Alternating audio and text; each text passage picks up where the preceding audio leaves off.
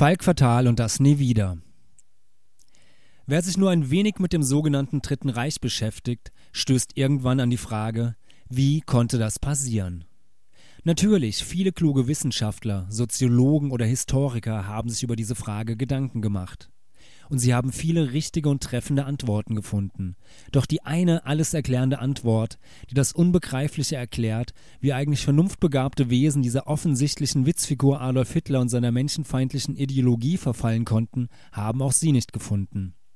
Ich glaube, wir werden gerade Zeuge, wie so etwas Unerklärliches passieren kann.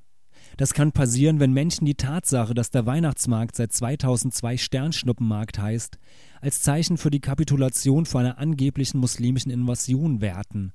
Das kann passieren, wenn Rassismus plötzlich als das wird man ja wohl noch sagen dürfen um die Ecke kommt und wenn Menschen endlich wieder Negerkuss und Mohrenkopf sagen wollen.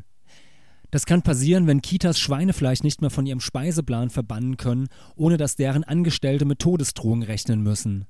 Das kann passieren, wenn sich konservativ gebende Politiker alle Skrupel über Bord werfen, nur um sich in der angeblichen Alternative lukrative Pöstchen sichern zu können. Es passiert, wenn die Lüge die Wahrheit ersetzt, wenn die Wissenschaft verdammt wird und wenn Journalisten, die Fakten präsentieren, dafür büßen sollen.